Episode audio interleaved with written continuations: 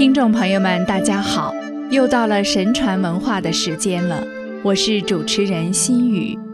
今天的节目中呢，我想和大家一起来谈论一个对于大家既熟悉又陌生的话题——生命轮回。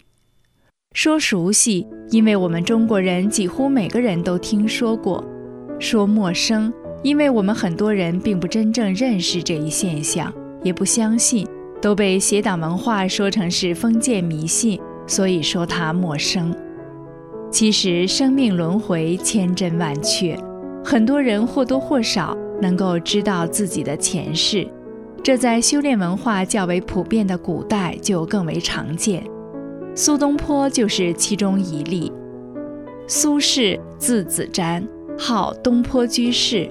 现在很多人只知道他是北宋大文豪和书画家，曾任翰林学士，官至礼部尚书，却不知道他的前世是一个修行僧人。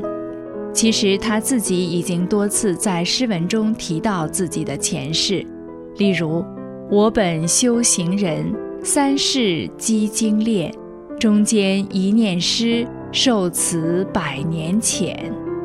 南华寺。前生我已到杭州，到处常如到旧游，和张子野见记三绝句，过旧游。元丰七年四月，苏轼在抵达云州前，云安和尚梦到自己与苏澈、圣寿寺的聪和尚一起出城迎接五戒和尚，醒来后感到很奇怪，于是将此梦告诉了苏澈。苏澈还没开口，聪和尚来了。苏澈对他说：“刚才同云安谈梦，你来也想一起谈梦吗？”聪和尚说：“我昨天晚上梦见我们三人一起去迎接五戒和尚了。”苏澈抚掌大笑道：“世上果真有三人做同样梦的事，真是奇怪啊！”不久，苏东坡的书信到了。说他现在已经到了奉新，很快就可以同大家见面。三人非常高兴，一路小跑赶到城外二十里的剑山寺等苏东坡。苏东坡到了后，大家对他谈起了三人做相同梦的事。苏东坡若有所思道：“我八九岁时也曾经梦到我的前世是位僧人，往来闪佑之间。”还有我的母亲刚怀孕时，曾梦到一僧人来托宿，僧人风姿挺秀，一只眼睛失明。云安惊呼道：“五戒和尚就是闪佑人，一只眼睛失明，晚年时游历高安，在大禹过世。”大家一算，此事过去五十年了，而苏东坡现在正好四十九岁。从时间、地点和多人相似的梦来看，苏东坡是五戒和尚转世，已经无疑义了。苏东坡后来写信给云安说：“戒和尚不怕人笑话，厚着脸皮又出来了，真是可笑啊！但既然是佛法机缘，我就痛加磨砺，希望将来可以回到原来的地方，这就不胜荣幸了。”苏东坡总是喜欢穿僧衣，这可能是前世因缘所致。宋哲宗曾经问内侍陈演：“苏东坡朝服下面穿的是什么衣服？”陈演说是僧衣。哲宗笑之。苏东坡在杭州时，曾与朋友参聊一起到西湖边上的寿星寺游历。苏东坡还世后对参聊说。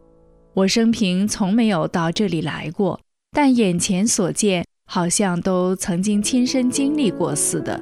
从这里的禅堂应有九十二级阶梯，叫人数后，果真如他所说。苏东坡对参聊说道：“我前世是山中的僧人，曾经就在这所寺院中。此后，苏东坡便经常到这所佛寺中盘桓小息。”大约元佑初年，苏东坡曾与黄庭坚一起去拜见一老者。老者一见面就说：“苏东坡的前世是五戒和尚。”而黄庭坚的前世是一女子。苏东坡点头不语，黄庭坚却根本不相信。老者对他说：“你到涪陵时，就会有人告诉你。”黄庭坚认为涪陵是被贬的官员才能去的地方，自己怎么会去呢？后来他果然被贬到了涪陵，几次梦见一女子托梦告诉他前世之事，方才不得不相信先前老者所说的话。这五戒和尚又是何人呢？据说他一目失明，还有一师兄叫明悟。五戒因为一念之差，同女子红莲有了苟且之事，犯了奸淫之戒。结果事情被已经有功能的明悟和尚看破，五戒羞愧难当，便作画投胎去了。明悟已经预见五戒下一世可能傍佛傍僧，这样可能就永无出头之日了。于是他也赶紧作画，紧追五戒投胎而去。到了这一世，五戒投胎成了苏东坡，而明悟就是苏东坡的好友。佛印和尚，苏东坡刚开始时真的不信佛法，醉心功名，但佛印一直不离不弃地追随左右，苦心劝化点悟于他。自身的亲身遭遇，加上佛印的不断劝化点悟，苏东坡终于醒悟，不但明白了因果轮回，而且重信佛法，潜心修炼。好了。历史故事说完了，可能我们很多人还是把它当故事听了。其实不相信是因为看不见，但是我们能看见的部分一定是全部吗？过程中的局部和整个过程，局部和整体，我们都看见了吗？用什么看见的？我们知道，现代科学和技术的基础之基础是一些公理定义，它们是不加证明的。也是无法证明的，就是说，不需证明的前提就是自然，多次反复观测的结果提炼抽象出来为之公理，就是这样的。然后其他的科学认识是在这样的基础上发展出来的，这就是现代的科学，这也就肯定了它的认识的基础和局限了，不是吗？我们知道，使用的观测方法不同。宇宙展现的不同，这是因为认识的凭借不同造成的。就是说，真相是什么，认识的真相又是什么？认识的真相是和认识者的认识方法和使用的工具决定的。那么，用我们的五官和五官能看见的物质制造的工具来认识的世界的真相，其实不也就决定了这个真相的局限和局部了吗？那么，又怎么能用这样的认识？来否定真相的全部呢？而生命除了物质身体的这部分，最根本的是生命灵性的部分、灵魂的部分。古人重生命内求的认识，探求生命的内在，就能逐步认识和掌握。